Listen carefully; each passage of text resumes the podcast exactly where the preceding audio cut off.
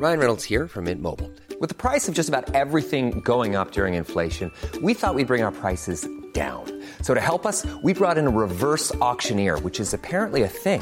Mint Mobile unlimited premium wireless. Ready to get 30, 30, bit to get 30, bit to get 20, 20, 20, bit to get 20, 20, bit to get 15, 15, 15, 15 just 15 bucks a month. So, Give it a try at mintmobile.com slash switch.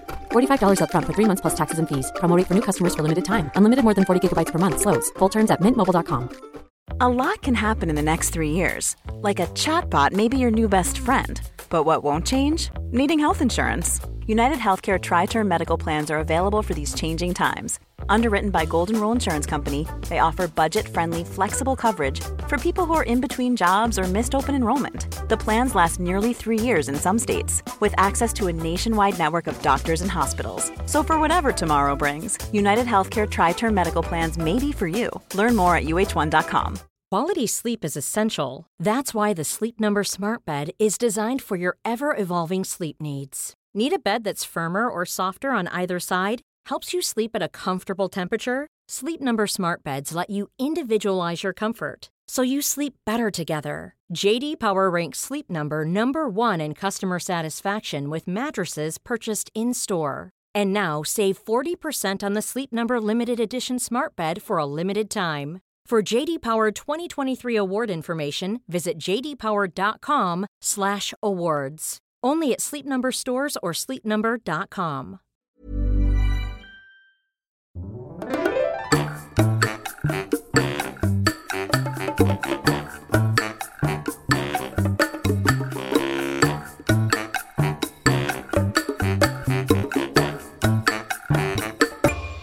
Hola, ¿qué tal? Esto es How to Spanish Podcast. Yo soy David. Y yo soy Ana. Hablemos sobre nuestras películas favoritas y sobre lo que la gente piensa de ellas. How to Spanish podcast is designed to help Spanish students improve their listening and vocabulary skills, and it's made possible thanks to our Patreon community. By joining the community, you can access the vocabulary guide and interactive transcript, bonus episodes, and monthly activities to practice your Spanish. If you would like to join the experience, go to patreon.com slash howtospanishpodcast. Muchas gracias y bienvenidos a nuestros nuevos patrones. Ramón. Javier. Esteban. Brooke. Jacqueline. Andy. Canocnop. Sounds. Bell. Quitilla. Así es, esta semana vamos a hablar de estas películas que a nosotros nos han marcado. Y es bien difícil y es bien interesante pensar en todas las películas que hemos visto, ¿no? Al principio yo dije, ah, claro, va a ser algo muy sencillo, vamos a hablar de las películas que me gustan, pero el hecho de seleccionar cierto grupo de películas o unas cuantas películas que son tus favoritas es realmente difícil, porque entran demasiados factores, ¿no? No solo es en sí la película, pero tiene creo que ver mucho con tu momento en la vida en que lo viste y el impacto que causó. Tal vez si esa misma película la hubiera visto en otro punto en mi vida, tal vez no sería tan importante para mí como lo es ahora. Entonces fue una tarea realmente difícil pensar cuáles son mis películas favoritas de las que me gustaría hablar, compartir con ustedes y también saber qué es aquello que los ah, que las personas piensan sobre ella o aún los expertos, ¿no? El gusto se rompe en géneros, ¿no? Y es difícil que a las mismas personas les parezcan geniales las mismas películas. Claro. Aunque por una parte, algunas películas tienen ciertas cosas que las vuelven grandiosas, ¿no? Por algo, ciertas películas ganan el Oscar a la mejor película o al mejor actor o yo qué sé. Pero el punto es que tal vez una película que para mí es maravillosa, para ti es lo más aburrido y horrible del universo. Sí, sí. Así que decidimos tomar como base la página Rotten Tomatoes, o sea, los tomates putrefactos. y esta, esta plataforma lo que hace es que combina las reseñas de personas normales y de algunos críticos oficiales o profesionales de películas para determinar si una película es más popular o mejor aceptada por la gente que otra. Sí, y sabemos que es bastante popular esta página y por eso quisimos tomarlo como referencia. Pero por otro lado también queremos que piensen como si te encuentras a alguien para practicar español y le dijeras, platícame sobre tus tres o cuatro películas favoritas, este sería el tipo de ejercicio que creo que tú escucharías. No estamos súper preparados, no hicimos así como la súper investigación sobre las películas, simplemente tratamos de recordarlas y de hecho vamos a hacer algo súper interesante. Ana buscó las películas en Rotten Tomatoes. Rotten Tomatoes. En Rotten Tomatoes, en esta página que les dijo, pero no hemos leído las reseñas ni hemos visto las calificaciones. Entonces, al momento en que lo digamos, vamos a ver la reseña o la calificación entonces creo que también va a ser una experiencia interesante para nosotros ver al bote pronto cómo son estas películas para la realeza de la crítica. la primera película de la que te quiero hablar es Memorias de una geisha. Yo vi esta película hace varios años ya. Yo creo que yo debería tener más o menos 14 o 15 años. Baby Anna. Sí, era una bebé. ¿De qué se trata esta película? Esta película habla sobre Japón y un momento muy específico antes de la Segunda Guerra Mundial o la Primera Guerra Mundial, no me acuerdo. El punto es que podemos ver cómo es la cultura en una ciudad de Japón, específicamente a través de los ojos de una niña que es vendida por su familia a una casa de geishas o geishas. No estoy segura cómo decirlo en español. El punto es que ella tiene que ser esta como dama de compañía, dama de entretenimiento y ella no, no es la vida que ella quiere. Sin embargo, en medio de toda esta vida llena de rivalidad, de competencia, encuentra el amor y es un amor totalmente imposible. Parece una historia bastante simple que a lo mejor puedes ver en otro tipo de películas, pero lo que me encantó de esta película es que te transporta por completo al Japón de esa época. La ropa, la, el maquillaje, la forma de, de vestirse, de actuar, todo eso porque para mí Japón es una cultura tan lejana, no tenemos mucho contacto con esa cultura y no, no sé mucho. Otra cosa que me encantó de esta película es que el idioma original es en inglés, pero el inglés de los actores no es perfecto, no es muy bueno, de hecho, tiene un acento muy fuerte. Y eso, como ustedes saben, cualquier cosa que tenga que ver con idiomas extranjeros, acentos, soy súper fanática y, y me fascina. Así que esta película me gusta tanto que desde hace unos años es más o menos una tradición que la quiero ver cada año, al menos alrededor de mi cumpleaños. Sí, de hecho ya me tocó verla con ella y es una historia, como dice, bastante interesante. Eh, en el sentido porque es una historia muy lejana, no solo por la cultura japonesa, pero en sí la cultura de la historia. Esto de las geishas o geishas, como dice Ana, no sabemos cómo se dice, creo que es geisha, pero bueno. El punto es que es muy extraño que era algo tan importante ser una dama de compañía y las personas, o bueno, en este caso las chicas, las niñas, se preparaban con muchísima devoción y era todo un ritual. Y siendo que, no sé, la figura para mí me suena un poco fría ahora, ¿no? En, en mis ojos de hoy en día me suena como algo no muy hermoso, no, no sé. Ajá.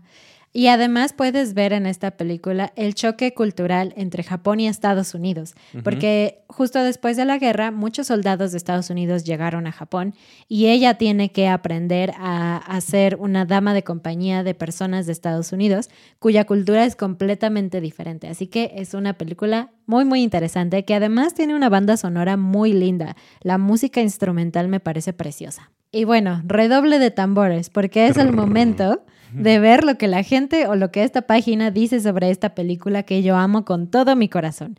Esta página tiene algo que es un tomatómetro. y le dan un tomate rojo y bonito si 60% de las críticas son positivas. Si menos del 60% son negativas, entonces le dan una mancha verde, que significa un tomate podrido. Así que esta película tiene, ¡pum! 35%, es decir, a ah. la gente no le gusta esta película. Sí, y esto es lo que va a ser muy interesante, ¿no? Ver estas películas que nos gustan, cómo están calificadas. Y bueno, en el caso de una de las películas favoritas de Ana, no está tan bien calificada. Me sigue gustando. sí, claro, eso es muy importante. No importa lo que digamos nosotros o diga la crítica, si a ti te gusta una película y quieres compartirla, pues adelante, cada quien tiene sus gustos. Claro. Y vamos con una de mis películas favoritas. Eh, esta película se llama Más extraño que la ficción en español y Stranger Than Fiction, ¿no? En, en inglés, que obviamente es una película hablada en inglés. Y para empezar, es una película diferente, creo. y los actores son bastante comunes, aunque no son los papeles convencionales en los que normalmente los ves. En específico, el actor principal, que es Will Farrell, me parece que él es un cómico, ah, ¿cómo decirlo? No muy em, serio, creo, sino el tipo de comedia que él hace. La realidad es que la mayoría de sus películas no me gustan mucho, Oh. no las vería. Pero esta fue casi como un accidente un poco extraño. Conocí esta película porque alguien en la universidad me la recomendó y fue como, ok, esta persona normalmente tiene gustos interesantes, voy a ver esta película porque esta persona normalmente no me gustaría, ¿no? Este actor. Pero bueno, esta película justamente juega con cosas entre literatura y ficción. De lo que se trata esta película es que alguien está escuchando su propia vida da- narrada por una escritora. Y pues esta persona se saca de onda, era una persona normal que curiosamente es un contador, como tú. como yo, lo soy de profesión, que aunque ahora no hago mucho de contador, pero bueno. Entonces es muy interesante porque esta persona tiene ciertos hábitos muy matemáticos, lo cual no es muy común, ¿no? Como cepillarse los dientes y contar el número de veces que se sopilla de cada lado. Pero bueno, todo esto está siendo narrado y él lo escucha. Entonces, durante el transcurso de la película, él está buscando qué es lo que pasa, ¿no? Y durante todo esto, él se está preguntando si su historia, si el libro o lo que sea que están escribiendo sobre él es una tragedia o es una comedia.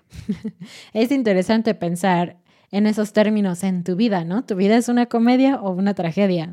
Sí, exactamente. Y bueno, me gusta muchísimo esta película. Me parece una historia bastante original, ah, muy bien actuada también. Me parece también que la fotografía es buena, las animaciones que incluye y todo eso me gustan bastante. Y aunque no está en español, al ser escrito por un escritor, digamos, eh, todo lo que ves tiene una narrativa bastante interesante. No es como un inglés tan común de conversaciones en algunos puntos, aunque obviamente sí lo hay. Entonces, es por eso que me gusta muchísimo esta película y sí me gusta recomendarla bastante, aunque no es muy popular. Sí, de hecho, en un cumpleaños mío, David me la regaló. Fue como es mi película favorita. Necesitas tenerla. Exacto, antes de casarnos. Era, Sí. era un momento decisivo para saber si nos podíamos casar. Si yo decía que no me gustaba, ¿no te ibas a casar conmigo? Tal vez. Ah, no es cierto. y bueno, llegó el momento nuevamente. Acabo de abrir aquí en la computadora al lado. Y trrr, según Rotten Tomatoes, tiene 73%. Entonces es un tomate fresco certificado. Es decir, a la mayoría de las personas y críticos les gusta. ¡Wow! Muy bien, tienes buenos gustos. Todos tenemos actores que a lo mejor son como una garantía para ti de que esa película te va a gustar. Claro. Uno de ellos es Will Smith para mí. En general, todas sus películas me parecen geniales. Tom Hanks, por ejemplo, ¿no? Ajá. También es muy bueno. Excepto como director, porque las películas que él ha Son dirigi- extrañas, sí. dirigido no me gustan. Pero bueno, ajá. Pero bueno, otro actor así para mí es Leonardo DiCaprio. No he visto todas sus películas y no todas me gustan. Por ejemplo, El Renacido, que fue The Revenant, una película muy popular. Me gustó verla, puedo apreciar la grandiosidad de esa película. Sin embargo, es muy difícil para mí volver a ver la película. Se me hizo muy larga, muy fuerte, muy pesada, la historia muy pesada. Entonces, por ejemplo, esa no es mi favorita. y por el contrario, a mí me encantó. Ajá. Pero bueno, hay dos películas de este actor o protagon- protagonizadas por este actor que a mí me parecen geniales. Una de la que ya he hablado muchas veces en el pasado, porque de verdad yo creo que es mi favorita en todo el universo, se llama El origen o Inception en inglés.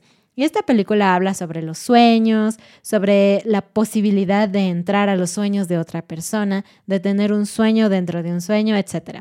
Pero hoy decidí cambiar un poco eso y hablarles de otra película de él que me gusta muchísimo. Se llama La Isla Siniestra. Uh, Tiene un nombre muy de miedo. En inglés se llamó Shutter Island. Y en esta película del 2010 vemos a Leonardo DiCaprio personificando a un investigador. Él necesita llegar a una isla que funciona como un centro, un manicomio o un centro de atención para personas con problemas mentales. Y él necesita ir allí porque resulta que una mujer desapareció y él necesita hacer investigaciones y todo porque él sospecha que algo muy muy extraño está sucediendo en esa isla. Y él recibe el apoyo de pues la gente que trabaja allí, pero mientras él está ahí pasan muchas cosas como una tormenta que abre las puertas de algunos de los de las celdas y entonces muchas personas se escapan, ¿no? Entonces empieza esta como tensión de que todos todo se está volviendo un desastre y su vida corre peligro. Llega un punto en la película en donde te das cuenta de que todo lo que viste no era real. Solamente estabas pensando que esta historia estaba sucediendo cuando realmente no estaba sucediendo nada por el estilo. No quiero contarte el final. Spoiler alert.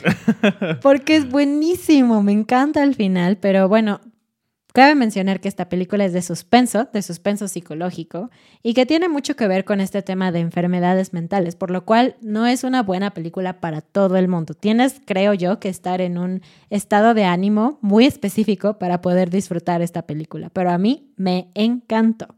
Pero vamos a ver qué es lo que dice la gente, porque creo que tengo gustos un poco raros. y la gente le da un 68. Eh, primera película que veo que, le gusta a la gente. Sí, está apenas por arriba. Está como un tomate bueno, pero no está como en la calificación que vimos ahorita de la mía, de tomate súper fresco. Entonces, está bien, está bien, muy bien. Y ahora vamos con otra película que a mí también me marcó la vida. Ah. Algo así. Ah, no, no obviamente que me haya marcado por completo, pero sí formó parte como muy interesante de quién era yo en ese momento y hubo muchas cosas alrededor, porque esta película es del año 1999. Ana era muy pequeña, no vamos a decir cuándo, pero digamos que yo tenía 13 años nada más. Oh. Era un adolescente. Y, y pues bueno, esta película es Matrix, ¿no? Y Matrix habla mucho sobre la tecnología y obviamente aunque yo era pequeño, eh, siempre me interesó mucho todo el tema de la tecnología, me parecía fascinante, fascinante. Y en especial, cuando iba a llegar el 2000, creo que muchos de nosotros nos acordamos que había esos rumores de que toda la tecnología iba a explotar, que las computadoras ya no iban a servir y ibas a necesitar comprar otra, porque al momento en que en el calendario llegara el 00, con, la terminación del año 2000, pues iba a ser como un colapso en la programación de los sistemas, en especial de los sistemas operativos, ya no ibas a poder usar tu computadora. Y bueno, y la historia es genial, seguramente muchos de ustedes han visto esta película. Me gusta mucho esta idea de que una persona común y corriente se vuelve eh, pues alguien importante en la narrativa, en la historia. Es el típico de cero a héroe, que es la fórmula ganadora de cualquier película o libro. Entonces, esta película siempre me gustó muchísimo. Eh, tiene referencias muy interesantes a muchas otras cosas. Por ejemplo, el nombre del actor principal, bueno, no del actor, del personaje principal, que es Neo, pues se refiere a nuevo, ¿no? Entonces, pues al volverse él como este nuevo tipo de personaje humano que puede vencer a la tecnología, a las máquinas, pues es como algo nuevo justamente, ¿no? Entonces, me gustan muchísimo todas las referencias. Eh, hay un conejo eh, en un tatuaje que hace referencia a Alicia en el País de las Maravillas. Muchísimas, muchísimas cosas que me parecen tan bien pensadas que es lo que creo que me gusta mucho de las películas. Me gusta que haya, pues no solo una historia buena, sino la manera en que se cuenta esa historia sea muy buena y claro, si hay suspenso y todo lo que quieras, agrega, ¿no? Pero por eso me gusta muchísimo esta película. Y aunque era pequeño, pues me llamó muchísimo la atención el tema de la tecnología. Y pues obviamente vi las otras dos películas, ¿no? Las secuelas, que ya saben, siempre está esta discusión de si son buenas, si son malas las secuelas y todo eso. Me parecieron buenas, pero hoy en día sigo pensando que la primera es la mejor. Y de esta película, la verdad, algo que yo siempre recuerdo muchísimo es el tema de el gato negro. Cuando ellos ven a un gato ah, negro pasar dos veces, es un déjà vu, como nosotros le conocemos, pero le explican que es una falla en la Matrix, ¿no? En, el sistema. En el sistema. Entonces, cada vez que tengo un déjà vu, pienso en eso. Sí, son esas pequeñas cosas que me parece que fueron muy bien pensadas, ¿no? Porque, pues, todo el mundo nos ha pasado un déjà vu o esta cosa, esta sensación extraña de eso lo hice, no lo hice, ya pasó. Entonces la manera en que lo explican pues me parece también muy ingeniosa, ¿no? Pero sin más de qué decir, vamos a ir a lo que dice Rotten Tomatoes.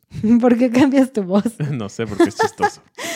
Y wow. ¡Wow! 88%. Es un tomate súper fresco. Sí, es genial que después de 22 años, ahorita que hice las cuentas del 99 para acá, me dolió el corazón un poquito. Porque eso significa que estoy muy viejo. Sigue siendo una película tan, tan popular y eso está padrísimo. Otra película que me gusta mucho a mí, en inglés se llamó He Loves Me, He Loves Me Not. Es una película de Francia y en español la verdad es que no sé cómo se llama. Intenté buscarlo y no la encuentro. Creo que fue una película que tal vez no llegó a México o no fue muy popular. Esta película es del año 2002 con la actriz Audrey Tautou, algo así, ah, mejor conocida por la película Amélie. Creo que esa película francesa fue muy popular en todo el mundo. Y aunque Amélie me gustó, realmente esta otra película es mi favorita. En esta película nosotros podemos ver la historia de una chica que se enamora de su profesor o algo así, se enamora de alguien, pero ese alguien está casado. Así que ella se empieza a enamorar cada vez más y más y más hasta que llega un punto en donde ellos quieren estar juntos y de- él quiere dejar a su esposa para estar con ella. Y conforme tú vas viendo la película, piensas que el tipo, el chavo, el señor, es horrible, es una persona horrible porque juega horrible con los sentimientos de todas las personas involucradas. Horrible, esa es la palabra. Horrible. Pero llega la mitad de la película y ¡pum! Hay un, hay un alto por completo y la película vuelve a comenzar, pero ahora desde el punto de vista del tipo, del chavo. Y todo es diferente. Hasta ahí lo voy a dejar. Wow. Todo es diferente. Si te diste cuenta, me encantan este tipo de películas en donde lo que una persona ve o percibe de la realidad no es lo mismo que otra persona que está viviendo la misma cosa. Porque esta idea en general a mí me parece fascinante. Seguramente ustedes saben que nuestros recuerdos no son muy fidedignos. Tal vez tú recuerdas un coche rojo, pero la otra persona recuerda un coche azul. Y es el mismo recuerdo, los dos vivieron la misma cosa, sin embargo en tu cerebro se guarda la información de una forma distinta. Pero cuando a eso le agregas sentimientos, tus valores, tu propia historia pasada, eso te deja con una visión del mundo completamente diferente a la de las otras personas. Y ese tema a mí me encanta porque las personas somos tan complejas y es tan difícil y a mí me sorprende que podamos tener relaciones saludables con otros, la verdad. Pero bueno, ese es el tema de esta película que a mí me gustó mucho. Obviamente el idioma es francés y a mí me gusta ver las películas en el idioma original con subtítulos porque siento que así no te pierdes tanto de la actuación o la intención del actor, ¿no? Y vamos a ver qué calificación le dieron a esta película. Ah, ya vamos. Es 71. Wow. Es genial, yay. Entonces a la gente le pareció muy interesante también. Y es interesante, también esta, como la otra que hablaste de la isla, se considera como misterio y thriller. Entonces, Ah. ah, ya estamos viendo qué tipo de películas. Si ustedes han visto, a mí me gustó una que es como una comedia y una de acción con historias interesantes. Entonces, somos bastante diferentes en el tipo de películas que nos gustan. Por eso siempre nos toma más de una hora elegir una película en Netflix. Es horrible. y vamos con una película más que también me gusta muchísimo y fue tan difícil decidir entre otras, porque vamos a hablar solo de tres con este detalle, cada uno. Entonces, esta película es Interstellar, o creo que se llamó Interestelar en español, así tal cual. Y es del año 2014, y el actor principal es Matthew McConaughey, que pues bueno, ha también estado en muchas otras películas. Y pues no podría decir, como decíamos, de este tipo de actores que siempre que lo ves es como garantía, creo, al menos para mí. Porque creo que él sale en muchas comedias románticas que no son tu estilo. Sí, sí, recuerdo que alguna vez Ana me hizo ver con ella el- esta película donde tiene un helecho del amor o una cosa así. Fue una película que no me ¿Cómo gustó mucho. perder a un hombre en 10 días? Buenísima, chicos. Bueno, ok. Digamos que no es mi estilo de películas, pero en este caso me parece que la actuación es muy buena. Y junto con la actuación creo que toda la película está tan bien hecha igual tenemos una historia compleja que cambia muchísimo en, en, la manera en que la estás percibiendo del principio al final. Te das, no quiero decir qué es eso que cambia, porque prácticamente es como la idea de la película, pero me gusta muchísimo este cambio en, la, en las ideas, la manera en que juegan un poco con tu mente sobre lo que estás viendo.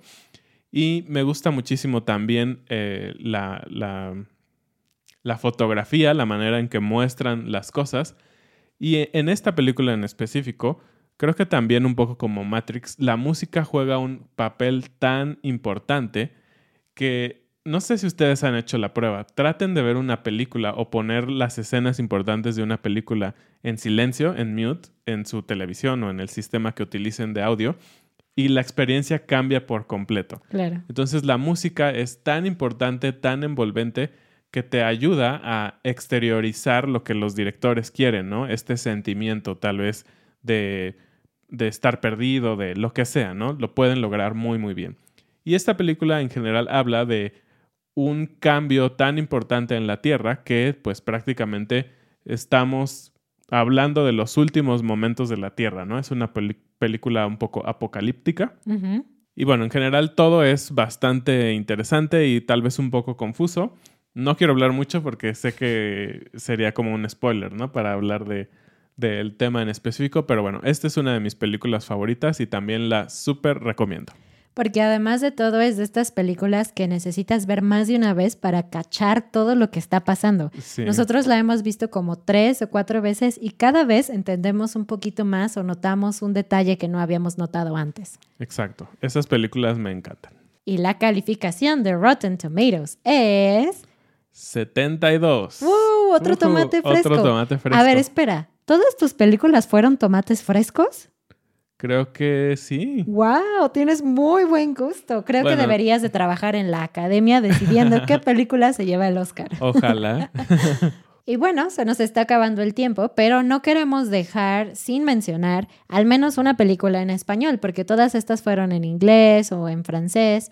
Así que la película que yo te recomiendo en español es no se aceptan devoluciones. Es una película muy dramática, incluso triste, pero que me gusta mucho porque habla de la vida de un mexicano con su hija en Estados Unidos y el choque cultural que esto produce. Es muy buena, pero es triste. Y por mi parte, yo les recomiendo El Diario de Motocicletas. Es del año 2004, un poco antigua ya, y está protagonizada por Gael García Bernal, uno de los grandes como exponentes del cine mexicano. Y esta película habla sobre eh, la historia de el Che Guevara. Entonces tiene mucho que ver con la cultura eh, latinoamericana en general. Y para mí fue muy especial y muy importante porque a través de esta película conocí la música de Jorge Drexler, que ya lo hemos dicho en otros espacios y en algunos episodios. Es de eh, los cantautores actuales que son favoritos para mí, ¿no? Y bueno, la pregunta del día es muy obvia. Obviamente vamos a preguntarte, ¿cuál es tu película favorita? Cuéntanos en los comentarios, en las redes sociales, nos encantaría saber qué película y por qué es tu favorita. Y la frase del día es dejar algo en el tintero. El tintero es lo que se usaba antes para contener la tinta, porque antes obviamente se escribía con tinta y una pluma diferente, ¿no? Y lo que significa es dejar algo pendiente, porque si está en el tintero, quiere decir que no está escrito en el papel. Entonces puedes hablar de esto como una idea que tal vez no, no tienes tiempo de hablar de ella en ese momento. Puedes decir, vamos a dejar esa idea en el tintero para otro momento. Y fue la frase del día porque no nos dio tiempo y dejamos en el tintero algunas películas. Muchas gracias por escucharnos. Recuerda que tenemos muchas actividades para ti. Puedes verlas en nuestra página howtospanishpodcast.com y también si quieres apoyarnos puedes ir a nuestra página de Patreon. Nos vemos la próxima semana. Adiós. Adiós.